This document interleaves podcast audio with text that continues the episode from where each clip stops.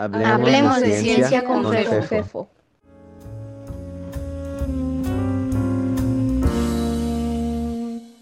Neutrinos sentimentales.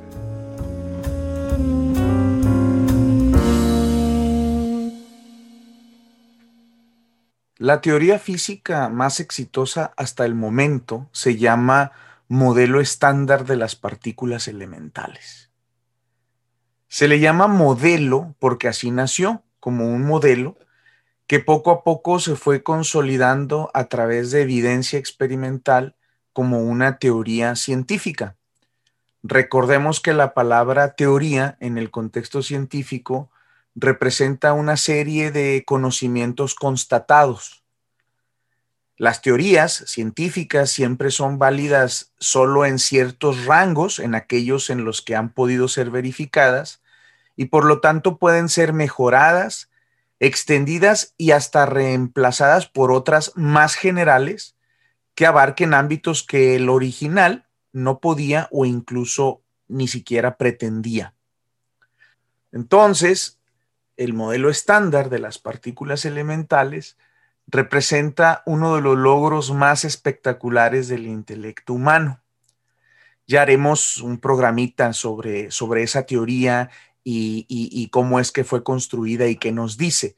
Hoy solo mencionaremos que es la teoría que describe eh, de manera muy precisa cómo está formado todo lo que podemos observar en el universo.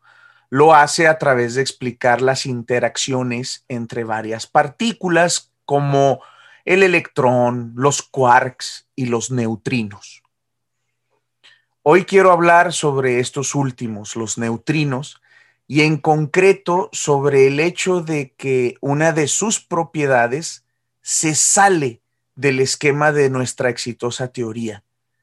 No la contradice, pero para poder incorporar esa propiedad, el modelo estándar tiene que ser extendido. Y eso no es un resultado menor cuando estamos hablando pues de que necesitamos extender la teoría más exitosa que hemos sido capaces de crear.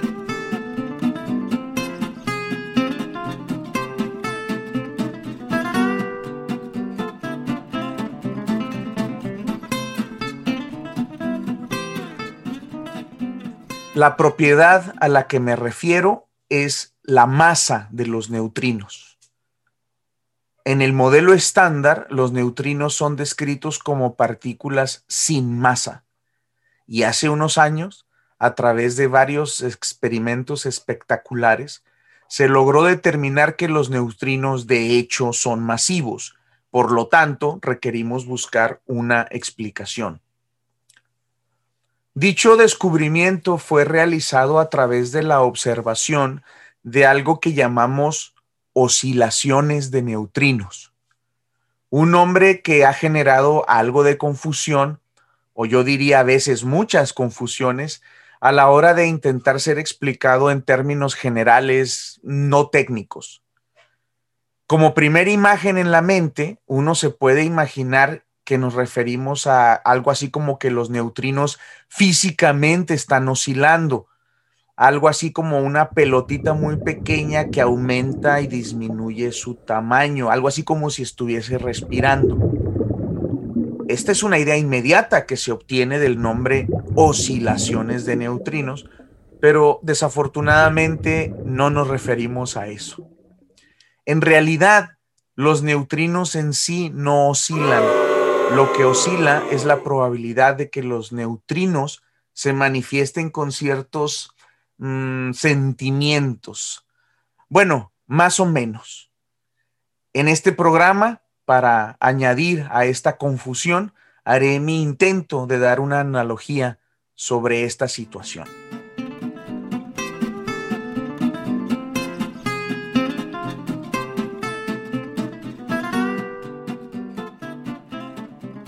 Bien, olvidemos por un momento a los neutrinos y vamos a hacer un juego, vamos a crear un, mundo muy, muy particular. Imaginemos un lugar en el que solo existen gorras eh, tipo béisbol de tres colores, rojas, blancas y negras. Existe también la regla que no se puede romper de que para poder entrar a una cantina las personas tienen que utilizar una gorra roja y para poder entrar a un templo tienen que utilizar una negra. En la calle y en cualquier lugar que no sea cantina ni templo, la gente puede ponerse la gorra del color que quiera. Ahora suponemos que una vez puesta una gorra, la persona la utiliza todo el día. Esto no es una regla ni ley, pero lo vamos a suponer. Además, la gente de ese mundo que estamos creando no tiene sentimientos, según nosotros. Para llevar un control de los impuestos y de los pecados, le pedimos a los encargados de la cantina y del templo que nos digan cuántas personas visitan sus establecimientos cada día. Sin embargo, nosotros que sí tenemos sentimientos, somos desconfiados y decidimos verificar esa información con unos detectores de color. Colocamos un detector de color rojo a unas cuantas cuadras de la cantina para no ser tan obvios y uno de color negro cerca de la iglesia. Los detectores se ubican de tal manera que todas las personas que salgan de los establecimientos tienen que pasar por enfrente de ellos. Resultado. El cantinero nos dice que el día de ayer visitaron su establecimiento mil personas. Sí, e, era un lugar bastante popular. Sin embargo, nuestro detector de color rojo solo contó 350. Obviamente nos sorprende, ya que si el cantinero tuviera la capacidad de mentir, seguramente nos diría un número menor al que nuestros detectores encontrara. Ya saben, para evadir impuestos. Cosa rara, pero que a veces sucede. Esto nos preocupa. Además, en el templo sucede lo mismo. El encargado dice que recibió a 20 personas y nosotros solo detectamos 10. Este caso, sin embargo, no nos sorprende tanto, ya que, al ya que pues, el templo no paga impuestos y le conviene decir que tuvo mucho quórum. En fin, que nos inquietan los resultados. ¿Qué puede estar pasando? Hay al menos dos posibilidades lógicas que saltan inmediatamente. Los encargados mienten por alguna razón o nuestros detectores no funcionan adecuadamente. ¿Existen otras posibles explicaciones? Quizá, pero es fácil verificar las dos posibilidades anteriores. Clandestinamente metemos nuestro detector a la cantina y contamos nosotros mismos las personas que ingresan y lo mismo en el templo. ¿Qué encontramos? Pues resulta que ahora los números sí coinciden, es decir, nuestros detectores funcionan y tanto el cantinero como el templero, sea cura, ministro, rabino, monje, gurú, brujo, etcétera, no mintieron. ¿Qué sigue? Pues ahora sí tenemos que analizar otras posibles soluciones. Para empezar, podemos revisar nuestras suposiciones. Por ejemplo, la de que solo usan una gorra durante todo el día, es decir, que no se la cambian. Y la otra suposición de que no tienen sentimientos.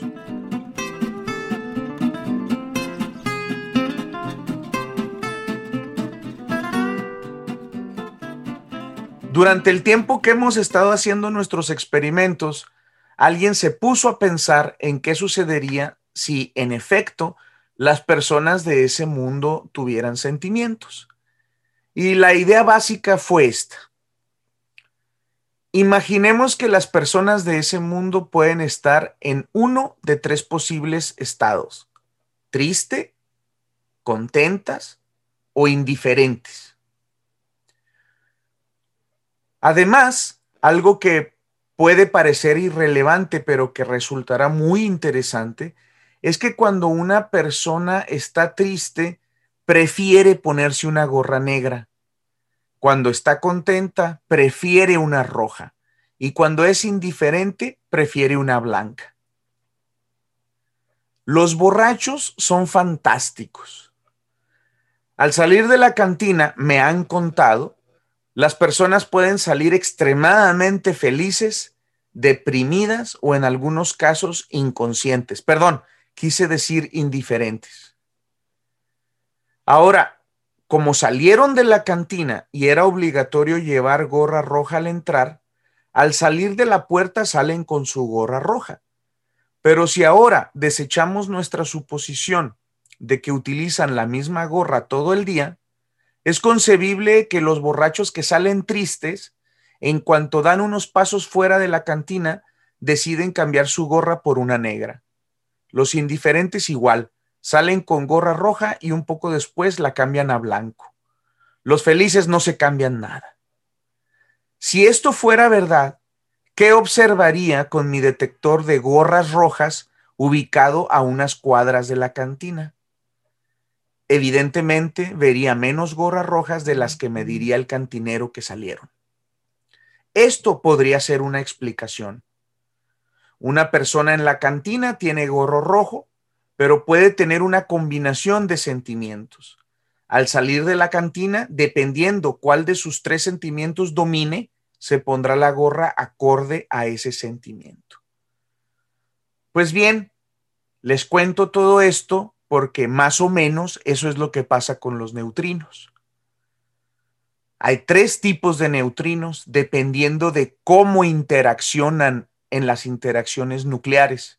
Esto sería como los colores de las gorras. Y hay tres tipos de neutrinos diferentes dependiendo de sus masas, algo así como los sentimientos. Un neutrino producido en el Sol sale con gorra roja se le conoce como neutrino electrón, pero puede salir con una combinación de sentimientos tales que, conforme avanza en su camino a la Tierra, se puede cambiar de gorra. Al intentar ser detectado acá, si solo buscamos rojos, no lo vemos y pensaremos que el Sol nos mintió. A menos que nos demos cuenta de que en realidad nuestros neutrinos son sentimentales, es decir, masivos, y que pueden cambiar, o sea, son volubles. En efecto, fue así como descubrimos que los neutrinos tienen masa, y a esos cambios de color, de sentimiento, durante su traslado del Sol a la Tierra, es a lo que le llamamos oscilaciones de neutrinos.